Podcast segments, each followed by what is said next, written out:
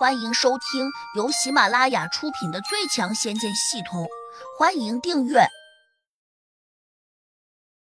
第七百零二章：跨越修真，直接成神的捷径。展月娥心情很不好，她一向很骄傲，一直对自己的容颜很满意。谁知今天竟然看见了两个美的不可方物的绝色女子，令她十分郁闷。她并不会因为胡杨对她不够热情而伤心。而是觉得有那两个美女在，他就再也没有机会让胡杨喜欢上自己了。展月娥不是傻瓜，她当然很清楚，她和小莲可能会像百花娘娘一样被关在这里，不知道多少年后才有机会出去。那么问题来了，在这个漫长的日子当中，这空间里面除了一个极其英俊潇洒的胡杨外，就只有眼前这个丑陋不堪的胖子。如果不能想方设法把胡杨抢过来，那这几十年甚至几百年该怎么过？所以他很烦恼。小莲没有他那么多想法，他只是单纯的认为胡杨现在是个坏男人，竟然会因为贪图美色而丧失了修炼了多年的功力。这样的男子太让人瞧不起了。他们在这里胡思乱想着的时候，胡杨也没有闲着，他并没有去哄小婉和杜玉儿。对他来说，现在更想弄清楚自己的问题。麦子，你说一个人会经历几次筑基？胡杨认真的问。麦子想了想，说：“通常情况下只会筑一次基。我自修炼开始，至今已经百年，从未听说有人筑过两次基。难道你认为自己筑了两次基吗？”胡杨点点头说。两次筑基虽然有所不同，但却有一个相同之处，那就是我的身体表面排出了很多污液，又臭又脏。麦子皱眉问：“会不会是你中毒了，然后自行运功解毒的时候排出了毒液，然后你错误的认为自己是在筑基？”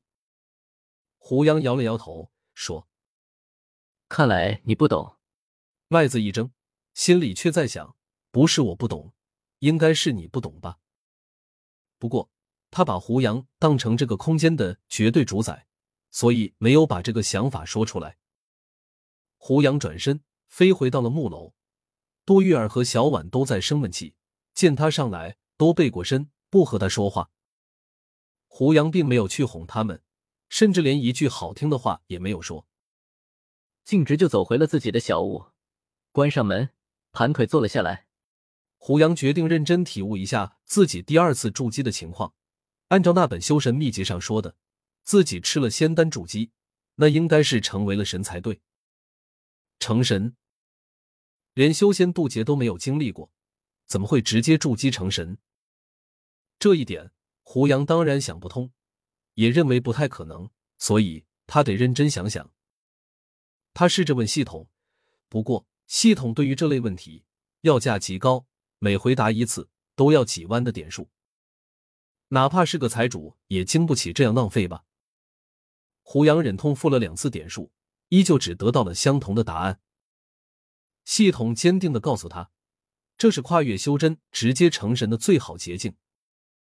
既然系统一直坚持，那就暂且相信他一回。虽然胡杨并没有因此感到喜悦。根据系统的介绍。神和仙在本质上还是有着明显区别的。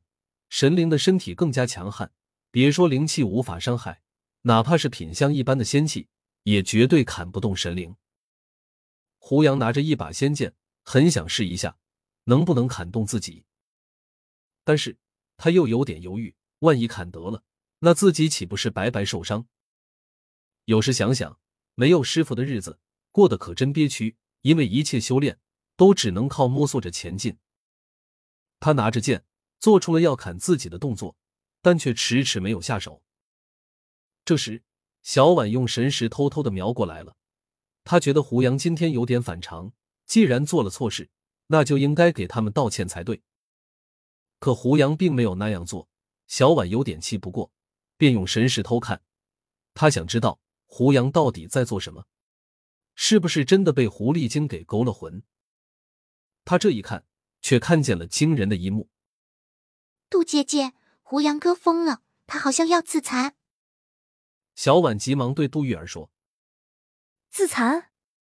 什么意思？杜玉儿有点不解。胡杨哥拿着一把长剑，似乎想把他的左手臂给砍下来。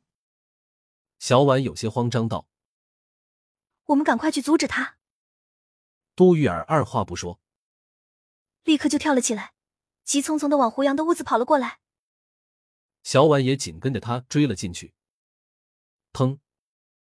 杜玉儿撞开了房门，果然看见胡杨正拿着一把长剑对着自己的左手臂，仿佛真要砍下去。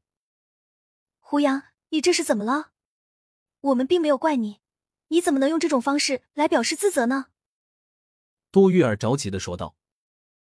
胡杨抬头，惊讶的看着一前一后闯进来的两女，困惑的问：“你说什么？